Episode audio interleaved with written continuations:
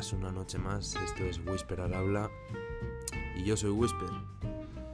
Para el capítulo de hoy tenía pensado contar una anécdota que era, pues bueno, la historia de cómo conseguí mi primera casa. Y bueno, yo creo que va a ser un buen capítulo, lleno sobre todo de curiosidades e historias graciosas, más que otros quizá. Pero bueno, finalmente me he decidido por hacer otro episodio, ya que pues hoy hemos tenido nueva adquisición en la familia de la relojería. La colección cuenta con un nuevo miembro y bueno, voy a, voy a hablar sobre este nuevo reloj y sobre la curiosa historia que hay detrás. Así que, pues nada, finalmente hay episodio de relojería. Quédate a descubrirlo. Vamos allá.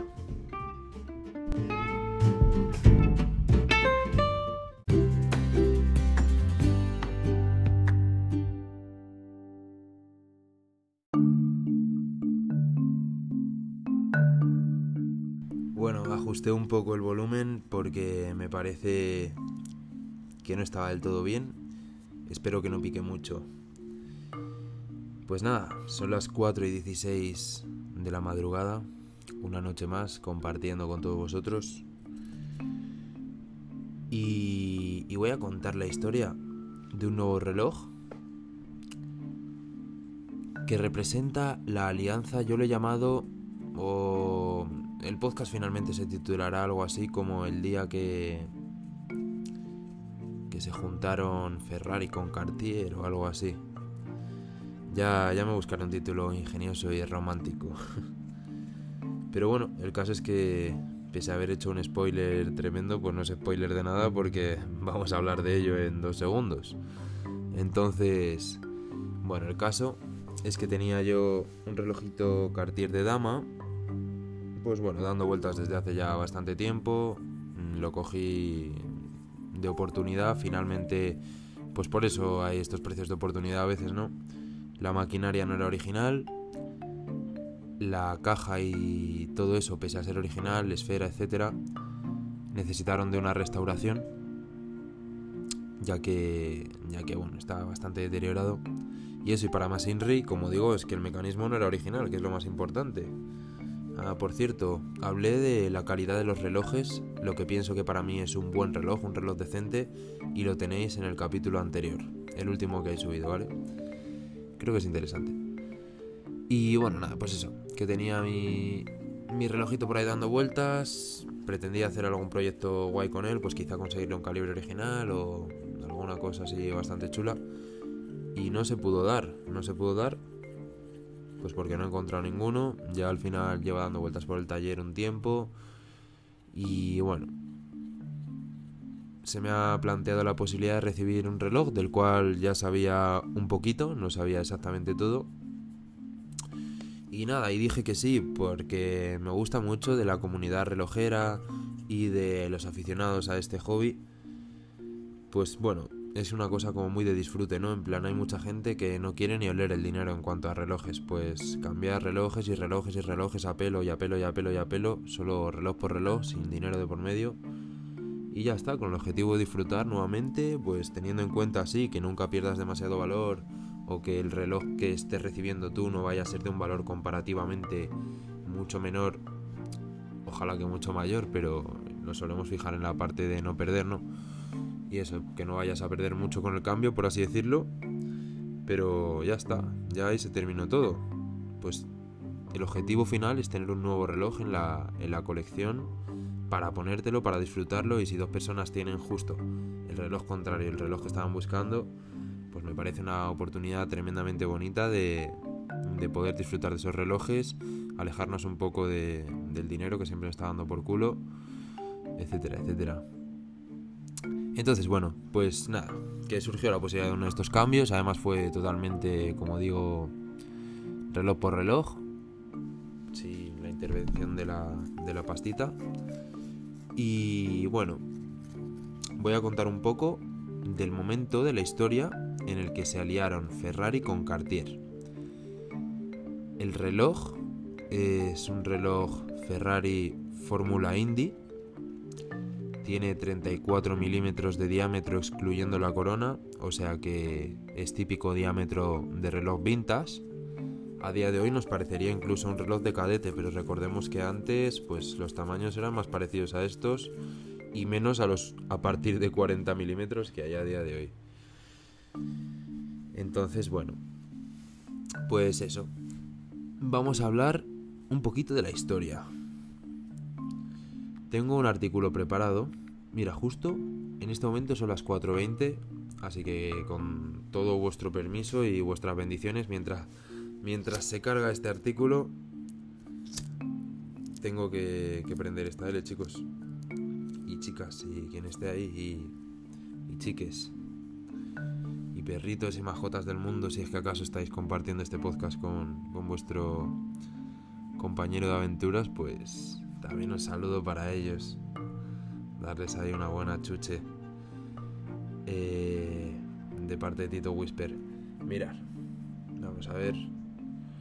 ¿Será posible que necesite una traducción? Pues sí. Porque va a haber palabras que se me van a pirar y como es una cosa, bueno, un poquillo así en directo, para no tener que estar todo el rato rectificando buscando pues la palabra, prefiero leerlo así. Bueno, bueno, bueno, bueno, bueno, bueno, bueno. Nada, no vamos a, dar muchísimos datos porque estoy leyendo un artículo, como siempre voy a dar la referencia, se llama killandpad.com o mejor dicho, kill Ampad, pero no kill de matar, sino Q-U-I-L-L. Dice Keeping Watch on Time, manteniendo los relojes a tiempo o algo así.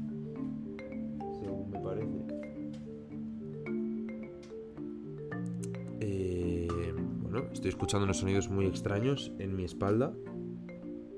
No sé si se escuchan, porque la sensibilidad del micro no sé hasta dónde puede llegar, pero. Pero bueno, aquí en mi, en mi estudio mmm, de momento provisional de Whisper al habla, pues está sucediendo algo en este mismo momento. Menos mal que, que, me pilla aquí compartiendo el momento con todos vosotros. Y no me asusto tanto porque estoy arropado por, por toda esta comunidad amplísima de tres personas españolas y una alemana. en verdad es alguna más. Pero que sepáis, chicos, que ya hemos tenido, chicos y chicas, perdón, que ya hemos tenido nuestra primera visita desde fuera de España. Una visita alemana. No está mal, no está mal. Eh, ¿Podemos decir que el podcast es internacional? Podemos decirlo, sin lugar a dudas. Estamos yendo ya hasta la estratosfera, chicos. De momento quizá no tan alto, pero hasta Alemania hemos llegado. Nada, eh, estoy de la mayor de las coñas, ya supongo que iréis pillando un poquillo mi tono de humor. Pero bueno, nada, también, pues eso, noticias aleatorias que, que os voy dando yo. Eh, vamos a ver. Vamos a ver. Yo me he leído el artículo antes, ¿vale? Todo lo que os voy a contar ahora. Y nada, pues eh, lo que voy a hacer es ir leyendo el artículo pues un poco por encima y os voy a ir contando cada parte con mis propias palabras y tal y un poco pues como siempre intentando aportar algo de información extra en caso de ser posible y alguna cosita interesante. Bueno, que sepáis que la historia de los relojes Ferrari pues tiene un tiempo. Resulta que para Enzo Ferrari, que es el archiconocido creador de la famosísima marca de Il Cavallino Rampante, era un aficionado a los relojes. ¿Y por qué lo sabemos? Cuando hizo su comunión su abuelo, si no me, no me equivoco, le regaló un reloj, un reloj de bolsillo, si no recuerdo mal. Y parece ser que a lo largo de toda su vida eh, le fueron obsequiando más relojes, pues sus familiares y amigos y jefes y todo esto, con, con respecto a, a los logros que recibía en su carrera eh, pues para él se dice que era una especie de, pone literalmente aquí, insignias de honor. Eh, y bueno, y pues eran un poco como trofeos, como un, un símbolo de una etapa de su vida en la que ha resultado exitoso y pues este es el trofeo, es un buen recuerdo y ya está. Y se dice que se fue haciendo con una gran colección de relojes. Entonces, bueno, pues estos son los precedentes. Una vez que Enzo Ferrari ya estaba arriba, digamos que continuó un poco con esta tradición. Y extrapolándola más allá de su persona, comenzó, digamos, a replicar esto de, asociar pues los relojes con logros personales es una filosofía que me gusta mucho porque de alguna manera yo lo veo muy parecido. Yo, pues bueno, no, no soy rico como Enzo Ferrari, hago lo que puedo por, por estar lo mejor posible en ese aspecto y prosperar lo máximo posible. Y tengo que decir que no siempre han sido fáciles las cosas.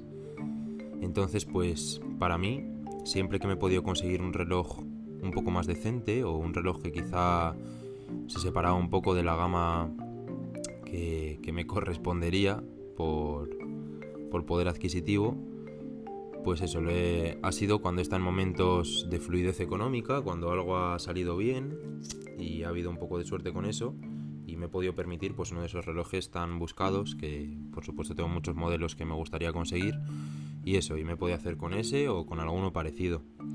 Entonces pues bueno me, gustó leer esta idea, o sea, esta historia de Enzo Ferrari porque muchos años después y a una escala pues muchísimo más usuario y más humilde, por supuesto, pero me sentí un poco como él, en plan, joder, pues la verdad que es una, cosa que, yo también la veo así, como representación de, unos logros de alguna manera. Por supuesto, no solo eso, hay un montón más de cosas, pero es un símbolo, es un símbolo y para mí lo ha sido en alguna ocasión me llevo un montón de cosas más que esos relojes, pero los relojes están ahí, están en una cajita y ver cada uno de ellos dirás, joder, pues este era de cuando pasaba por esta etapa, este otro era, pues, fue mi compañero durante estos tres años que estuve puesto jodido. Por ejemplo, tengo un G-Shock que ha sobrevivido más que yo. Yo me he caído y me he roto de todo me he raspado y de todo y el cabrón no se ha, no ha raspado ni la correa. Entonces, bueno, pues, pues Ferrari decidió empezar a hacer esto con sus empleados y con sus allegados y con sus amigos. Y se cuenta que empezó a producir y a pedirle a las casas relojeras, claro, él ya era un personaje de mucha trascendencia, se cuenta que comenzó a hacer encargos personalizados y muy exclusivos, como siempre con su caballito en el reloj, para regalarle a, a gente, a, como digo, sus, más íntimas relaciones. Entre estos, pues bueno, se dice que había algunos que otorgaba con mayor facilidad, en plan algunos como que, bueno, bueno, pues se dice que a, algunos pilotos se les regaló se les regaló este, estos relojes después de ganar una de sus carreras en la Fórmula 1.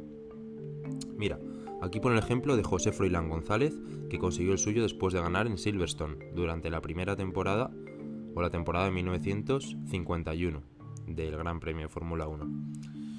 Y sin embargo se dice que hay otros empresarios o otros allegados suyos que hasta el final de su carrera pues no consiguieron su preciado reloj. Que se dice que era la, la verificación de estar en el círculo íntimo de Il Commendatore. Era así como se llamaba a Enzo Ferrari. Pues eso, pues esa era la historia que tenía. Así es como comenzó mm, el rollito de los relojes Ferrari. De que era un obsequio, se los obsequiaba a su gente, etcétera, etcétera, eran regalos, eran trofeos. Y bueno, pues llegó en un momento en el que comenzó el merchandising, allá por los 80, incluso, bueno, del 60 al 87, pone aquí concretamente. en el que Ferrari, y ya empezamos a entrar en materia, encargó a Cartier, firmó un contrato con Cartier para que creasen la línea Fórmula. Eh, Mauro Forghieri, perdonarme con las pronunciaciones, pero es que estos son nombres cuando no es alemán, cuando no es, en este caso digo yo que italiano, o bueno, si es de Cartier, pues no sé, suizo, eh, francés, no sé, no sé dónde será la procedencia de este Mauro. Como digo, mm, Reclus aparecen nombres un poco extraños. Entonces, en fin. Que el señor Mauro Forghieri se convertiría en uno de los diseñadores más notables de Ferrari de los coches de Fórmula 1. Eh, Mauro realizó la tarea, esa de, de estos desde el 60 hasta el 87 y se le puede atribuir el diseño de la primera caja de cambios automática transversal, así como la introducción de las alas traseras en los coches de Fórmula 1 durante el Gran Premio de Bélgica. A ver. Tengo que hacer una rectificación, porque yo creo que me he liado con los nombres. No era Mauro el que diseñó los relojes, sino que, como hemos visto ahora, era el que diseñó los coches. Y el que diseñó los relojes, mis queridos oyentes, dejarme encontrar aquí, jope, Alain Dominique Perrin, el presidente de Cartier Internacional, y que también diseñó la colección Must de Cartier. Esa fue la persona, y perdonadme por la rectificación una vez más, que diseñó los relojes Fórmula 1 que le encomendó Enzo Ferrari. No fue el señor Mauro, ¿vale? Entonces, bueno, pues pues este señor era el presidente de Cartier y fue el responsable de una colección que lo partió, que fue la del Must. Fue como una línea un poquito, un poquito más eh, de menos gama que el resto de modelos, por lo tanto fue accesible a bastante más gente y yo os digo que a nivel de ventas en Cartier pues supuso un éxito notable y, un aumento de las ventas creo que sin precedentes en la, en la casa hasta ese momento. Entonces, en teoría partía desde una buena base este proyecto de Enzo Ferrari y bueno, os voy a describir un poco los relojes que se diseñaron Pensar que estamos en los 80. El reloj que tengo yo creo que es del año 82. Entonces, eh, pues bueno, no eran los, los, tiempos de ahora. Tampoco es que fueran unos tiempos más o más antiguos, pero sí que es verdad que no eran los tiempos de ahora. Y yo os tengo que decir que, para no ser los tiempos de ahora, los diseños ya eran bastante como futuristas, agresivos, eh, se dice que las correas, la mayoría de ellas tenían un diseño asimétrico, lo cual pues se relaciona mucho con la modernidad, etcétera, etcétera. Y, y bueno, pues en el caso mm, de la unidad que yo he adquirido, viene con una correa de, de cuero, pero podemos ver tanto armis como correas de caucho muy bonitas con este diseño asimétrico. Muchos de los relojes tenían el característico rojo Ferrari, por ejemplo estoy viendo yo uno, los dos primeros relojes que se sacaron fórmula de la colección, que eran uno rojo y uno gris, quizá los hubo con diferentes esferas, pero bueno, el diseño, el exterior, los materiales era de color negro, supongo que es un metal, eh, me parece que latón, bañado por PVD o por alguna otra técnica de color negro. Eh, uno de ellos presenta una esfera en color rojo, con el logo de Ferrari al lado izquierdo, este logo alargado y rectangular, con el caballino rampante sobre un fondo amarillo. Y el otro de ellos, eh, de un tamaño menor, presenta una esfera bicolor de, de tonos grises y negros, con algunos detalles como la aguja del segundero, el logo del caballo en la parte inferior del reloj y bueno, ambos dos llevan la tipografía en como color dorado de Ferrari en la parte superior. Ambos dos tienen la corona eh, simulando ser una, una tuerca. Me imagino que tiene seis lados, como casi todas las tuercas del mundo. Y, bueno, esta era la corona, que es algo que hemos visto en diseños, pues... ¿Me equivoco o no me equivoco si son de Cartier? No sé si Cartier o Hublot, que usan formas pues muy de esto, de, de tuerca, muy hexagonales y tal, pero esto a mí me suena. Y no sé si era esta la primera vez que salió esta idea de una corona en forma de tuerca o si se hizo después, pero bueno, sería una cosa interesante de investigar y quizá otro día nos ponemos con ello. Mm, mm, mm. Vale. Bueno, dice que salieron en el 83, o sea que el que tengo yo no creo que saliese en el 82, no creo que sea un prototipo. Pues habrán bailado los números, sinceramente en el anuncio ponía año 1982. Yo he estado investigando un poco el modelo ya más exhaustivamente como lo tenía yo. Y la verdad es que me he centrado en la historia y por eso estamos contando este podcast. Porque los años, pues por lo que se ve, eh, no, no eran correctos los del anuncio. Entonces, bueno, como requerirá una investigación posterior y seguramente sea cuestión de un par de años, tampoco va a ser. Es una línea que duró pues unos 10 años. Eh, no creo que sea de lo más importante en este momento el año de, de, mi unidad, justamente. Creo que lo más interesante es la historia y por eso estamos con ella. Y bueno, y aquí vienen las cosas interesantes. Ya sabéis entonces que el diseñador de los relojes Mus de Cartier es el que diseñó estos relojes.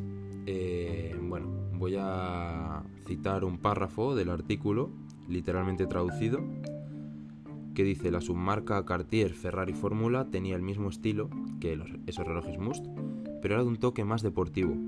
El nombre era inteligente, por decirlo menos, aquí pues suponemos que es por la traducción, ya que incluía un guiño al popular equipo de Fórmula 1 de Ferrari sin usar literalmente el nombre de la serie de carreras de marca registrada, pues quiere decir que no ponía Fórmula 1, no ponía Ferrari Fórmula 1, ponía Ferrari Fórmula, pues supongo que por temas de derechos, etc. Entonces, bueno, pues hacía como alusión a la Fórmula 1 y no, no, le era necesario pagar los, los derechos de Fórmula 1, me imagino yo que es por algo de eso. Y bueno, pues hay un debate, que es el motivo de este podcast, es una historia un poco oscura y de la que no hay mucha información, porque tenemos un caso, tenemos un caso misterioso, el misterio de quién fabricó realmente estos relojes.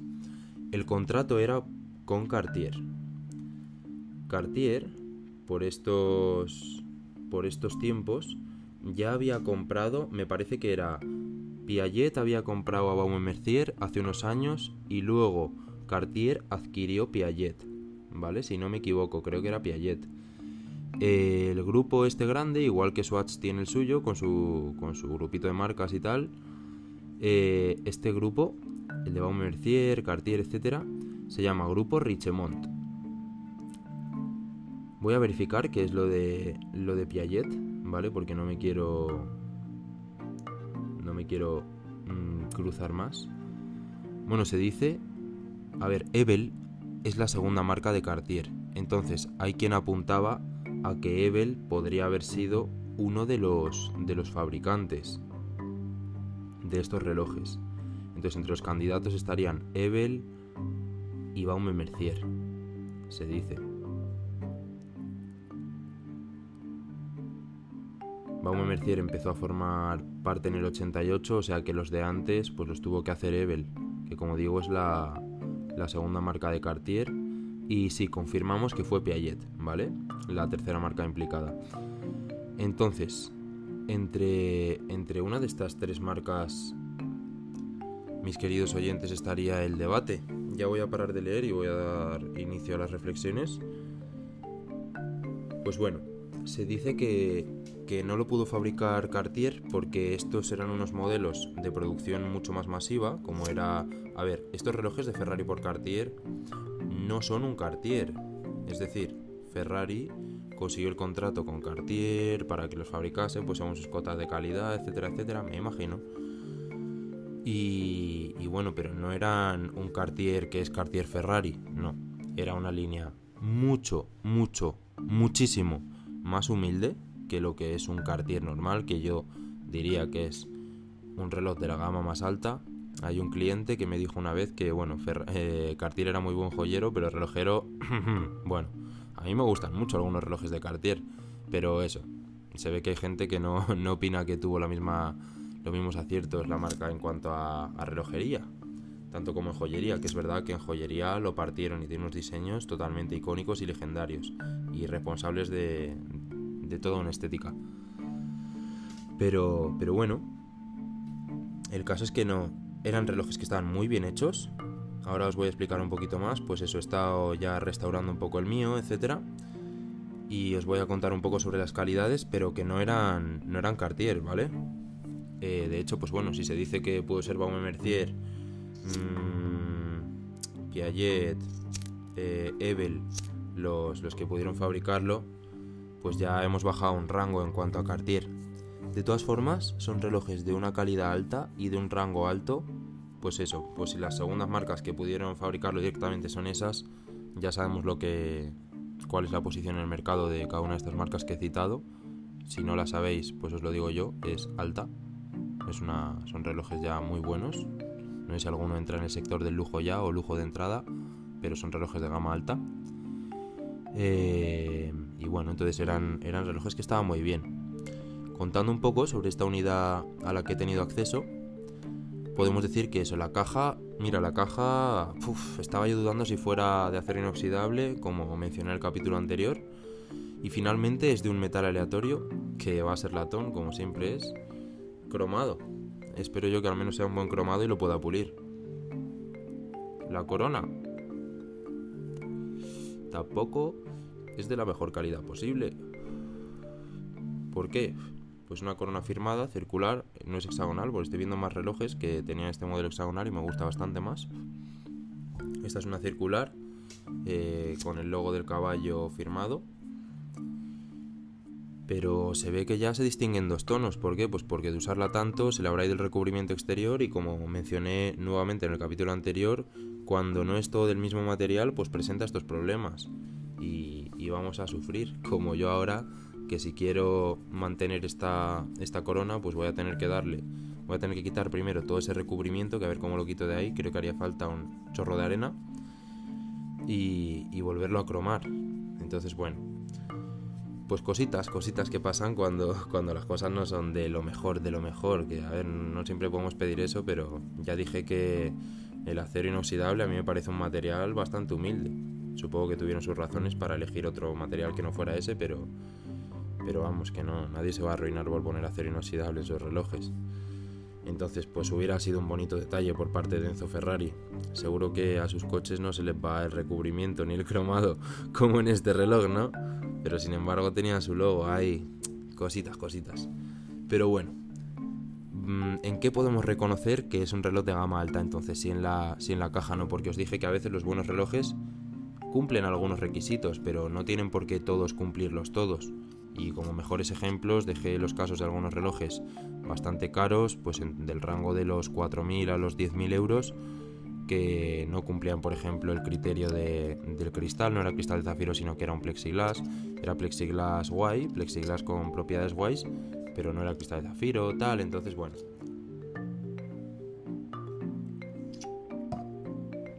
Que no todas las marcas necesariamente o todos los modelos necesitan cumplir todos, todos los requisitos. Así que vamos a ver cuáles cumple para ser un reloj aceptable y de gama, pues la gama que es. Que este era pues gama media altilla. Así con palabras amigables. No sé exactamente cuál sería su rango de precios originalmente, pero sí sé en qué sector se movían. Y, era ese. Era pues, vamos a ver, pues quizá no a la altura de unos gines de la época, pero un poquito por debajo, un poquito por debajo de Ebel, sin ser un Maori Lacroix, o sea, un Maori Lacroix un Baume Mercier, pues un par de escalones por abajo, pues más o menos ahí. Y bueno, y los detalles buenos, los detalles buenos, pues lo voy a contar. Tiene un bisel muy extraño que como que hunde el cristal hacia abajo, supongo que pretende emular mm, algún tipo de marcador analógico mm, que se presentaba en los, en los coches Ferrari o algo así o, pretende dar un aire o recordar un atisbo de esa estética deportiva, pues bueno, no lo sé. Lo digo porque tiene bastantes numeritos puestos y sí que es verdad que le da un rollito deportivo, porque si no el reloj sería de lo más aburrido. Entonces una de las claves del reloj es ese. El bisel pues está descubierto. Es cierto que el tampografiado tiene que ser de gran calidad porque no se le ha ido y la verdad que lo he metido sin ningún miramiento al ultrasonido y con productos de limpieza y no se le ha ido para nada. También quería hacer la prueba. Y bueno, una de las cosas que más me ha gustado y en las que distingo yo que es un reloj de una calidad mm, propia, por así decirlo, una calidad apropiada, era el módulo calibre, esfera, etcétera. En plan, abres el reloj y lo que te sale de dentro, bueno, presentaba una batita, una bata de plástico, plástico duro, no era muy voluminosa, tan solo rodeaba lo que es el marco, el marco exterior del, calibre contra la caja y estaba bien construida. que he visto también muchas batas y he visto trabajos bastante pobres y acabados bastante asquerosillos en cuanto a batas. ¿Por qué? Pues porque son partes a veces de plástico, otras de metal. Las de metal son están mejor hechas, pero las de plástico estaban bastante mal. Estaban y están. Entonces, bueno, esta puedo decir que no está mal y que además envuelve muy bien el mecanismo. Eso es algo que me ha gustado mucho. No hay ningún tipo de holgura interior. O sea, en realidad, pues bueno, si hay un golpe, me imagino que se va a transmitir el movimiento directo al mecanismo de cuarzo. Por suerte no son tan delicados. Pero. Pero bueno, lo que sí que me gustó es eso, que no hubiera ningún tipo de holgura, es, encaja perfectamente y bueno, ahí se ve un buen trabajo. Ahí empezamos ya a reconocer las calidades. Como digo, el módulo, especialmente la esfera, la verdad que a través del cristal tiene un aspecto muchísimo más cutre de lo que luego es realmente el trabajo que han hecho con esa esfera. Eh, pues eso a nivel interno. Tengo el reloj justo delante, o sea que me voy a fijar en la esfera y os la voy a describir. Tiene unos índices que no brillan en la oscuridad, por lo menos a día de hoy, no sé si en algún momento brillaron. El color de la esfera es negro, pero solo da un aspecto brillante por el hecho de tener el cristal que va a reflejarlo todo por fuera, porque la esfera era mate Supongo que es difícil conseguir que se vea mate dentro del cristal, pero, pero bueno, era una esfera muy bonita. Los tampografiados, es decir, la impresión, es de una calidad extrema. Y con extrema quiero decir que hay detalles muy finos. Eh, así a ojo de, buen joyero, mm, el caballo medirá pues entre unos 3 milímetros, 3 milímetros y medio, quizá y se distinguen pues bueno las patitas, eh, la pezuña de las patitas, los pelitos, que serán detalles pues de unas micras. Entonces bueno, tiene una buena calidad en este aspecto. Ninguno de los índices es aplicado ni tiene ninguna forma en 3D y tal. Me recuerda, mira, me está recordando, creo que ya he encontrado exactamente la, la gama que sería. Y sería como la gama precisamente Fórmula 1 de Heuer. A día de hoy, Tag tiene una gama que es la gama de entrada, antes era otra. Me, parece que eran los modelos Aqua Racer antes. Y, y ahora son los modelos Fórmula, Fórmula 1 de Tag Y es como la gama de entrada, son relojes muy buenos, son relojes cojonudos. Pero bueno, podemos encontrar muchos con caja de plástico, modelos vintage, pues caja y bisel de plástico incluso, todo de plástico. Eh, y bueno, materiales bastante humildes y sorprendentes en algunos casos. Y bueno, pues me recuerda un poco a eso. Creo que sería ese más o menos el, rango en el que se movería este reloj en su día, ¿vale? Para que os podáis situar. Y bueno, lo que más me ha recordado a esto es la calidad del tampografiado de la palabra Ferrari que está en la, parada, en la parte inferior de la esfera. Es exactamente igual, exactamente igual a como pone el logo de Tag os lo juro. En esos modelos vintas, todos de plástico de, de Heuer, los Fórmula 1. Buscarlos. Poner Fórmula 1 Heuer Vintage y va a salir uno que es todo de plástico con unos colores rojos, a veces verdes, a veces negros. Los hay de un poco de todos los colores, yo creo, bastante poperos. Y, y bueno, pues veréis la calidad de impresión donde pone el nombre de Heuer, que en muchos casos era impreso, no era aplicado. Es exactamente cómo está aplicado en este caso la palabra Ferrari. El logotipo está aplicado con otra técnica y se ve. Además son dos tonos, etcétera, pero este más me parece pues a lo serigrafía o algo así. Y bueno, se ve que es un, un aplicado gordito. Un, un aplicado no, no nos vayamos a confundir con los índices aplicados. Es un, un pintado gordito. Tendrá pues una décima o media décima de grosor, quizá. Eh, y bueno, el mecanismo era un mecanismo de cuarzo suizo. No sé si ponía el número, creo que no. Eh, me ha costado bastante, bastante sacar la tija. Mis amiguitos, al final era... Resulta que hay un truco en algunos mecanismos vintas de cuarzo, que es que hay que quitar la tija, hay que presionar o desatornillar, según cuál sea el caso. Eh no siempre con la tija en posición sacada. Hay algunos que eran con la tija en la posición inicial y este era uno de esos calibres. No había que sacarlo. Yo lo sacaba y no me funcionaba. Y se ha liberado, pues, lo que. la pieza que libere el vástago, no sé si es el, el tiret. Eso, la verdad, que los nombres de dentro no los entiendo. La piececita que la suele enganchar. Se ha liberado, pues, cuando. cuando he pulsado en la posición cero de la, de la corona. O sea que fijaos, yo qué sé, pues eso, un truquito relojero para que si habéis llegado hasta aquí y de vez en cuando le a restauraciones y tal, o os interesa hacerlo con alguno de los vuestros, os dejo ahí ese tip. Bueno, para continuar con la calidad en que se reconoce, tengo que decir que la tapa de atrás está muy bien hecha. La tapa de atrás me gustó mucho. Tiene en este caso cuatro tornillos, con cuatro basta. No tiene ninguna formita extra como para alojar los tornillos, simplemente se ubican en la circunferencia de la tapa. Cosas de muy buena calidad, la goma. Yo no sé si a este reloj le han hecho un... Pues eso, su anterior dueño quizá le, le hizo una puesta a punto. Pero en caso de que sea la goma original, el caucho original, ese sí que me creo que sea un caucho Ferrari. Eh, con coña, ¿vale? Pero que pues no sé cuántos años tiene, como sea la original os digo que es una goma que está perfecta. Es una goma que se mantenía elástica, se mantiene bien blandita, conservaba su forma, pero sin estar totalmente dura y sin estar muy blandurria, cosas que suelen pasar con los años y, los químicos.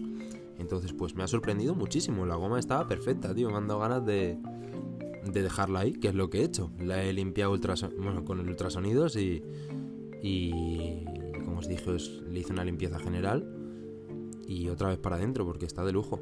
A ver si me llega un producto también que es como una silicona, que se moja la gomita en esta silicona y como que proporciona un sellado extra. Es lo que hacen los relojeros cuando hacen ellos la puesta a punto. Y bueno, pues eso, la tapa de atrás me encantó. Y lo último que más me ha gustado y que he visto yo, que de hecho lo he puesto con mi compañera Salma de ejemplo, eh, la construcción del cierre es un cierre de estos tipos, no sé si lo llaman deployante, aunque el deployante será otro. Cierre de tipo mm, de estos de clic y extensible, extensible. Ahí está, cierre extensible. Eh, bueno, pues se compone de las típicas dos piezas que unen la parte de la correa con el extensible y luego las otras dos piezas, en total cuatro piezas, que son las que, las que se doblan sobre sí mismas para crear este efecto que bueno, luego se replega sobre tu muñeca y se te ajusta perfectamente. Todo ese conjunto de cuatro piezas tiene una holgura, os lo voy a decir porque lo tengo aquí delante y como dije tengo bastante buen ojo. Mirar, la holgura que tiene tiene un pequeño movimiento lateral en el, en el eje más débil de todos, que es el que une las dos partes grandes.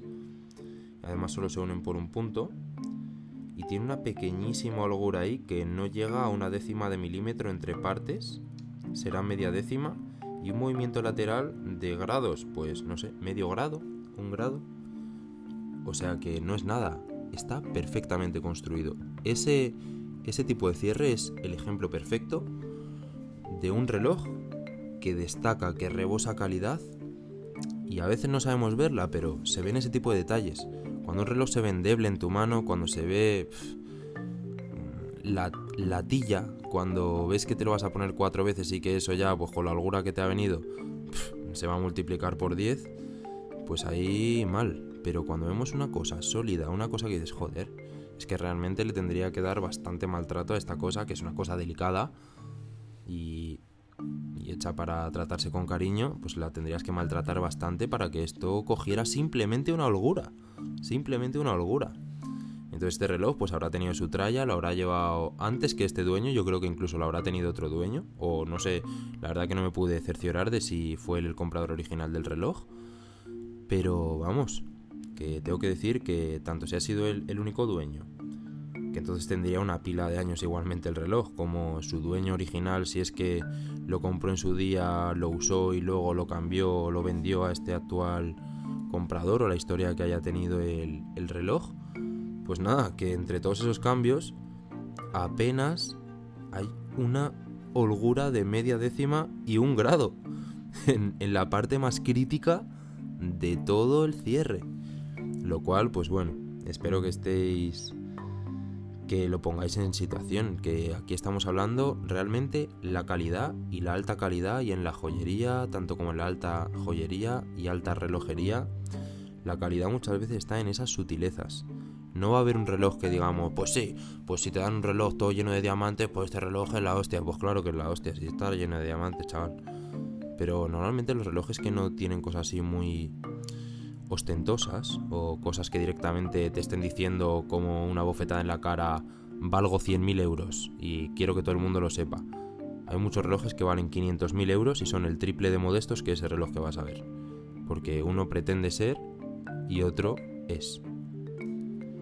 Entonces, pues bueno, en estos relojes que son, en estos relojes importantes y bien construidos, etc., la calidad no suele destacar ni se suele ni suele llegar a ti en forma de ese, ese cartel pues que prácticamente te abofetea, que prácticamente te está gritando ese precio elevado que tiene o algo así, no te va a llegar a través de eso, te va a llegar a través de detalles muy sutiles, te va a llegar a través de una suavidad al mover el bisel giratorio que no habías visto en otro reloj, de que cuando cambias la hora, la corona tiene una pequeña fricción lo suficiente como para que no se te vaya la hora loca por ahí y puedas ajustarlo al minuto, pero no lo suficientemente grande como para que te cueste mover la hora y sea algo incómodo. Y eso está perfectamente medido. Y son piezas que ya lo veréis a posta, que las ponen para que friccionen y creen esa sensación amable al tacto. Suele consistir en una goma en este caso, o en unas cuantas conjuntos de gomas, o, o ruedas desmultiplicadoras. Eh, y bueno, y, otro ejemplo de cómo se notaría, pues es eso, pues en los cierres, en los armis, ves que son armis que no se mueven, a lo mejor tiene un montón de eslabones y no se mueven. Hoy leí un comentario muy positivo acerca del armis jubilé, algo de lo que muchos se quejan es, o por lo menos se me han quejado a mí, los armis tipo jubilé, bastante antiguos, tienen como una oscilación o un una holgura lateral que precisamente yo creo que es buscada. O sea, es que venían así desde el principio. Y hay mucho cliente, yo creo, que, que mira un reloj vintage de este tipo y dice, pero. Pero esto no se puede ajustar, no sé qué, la correa.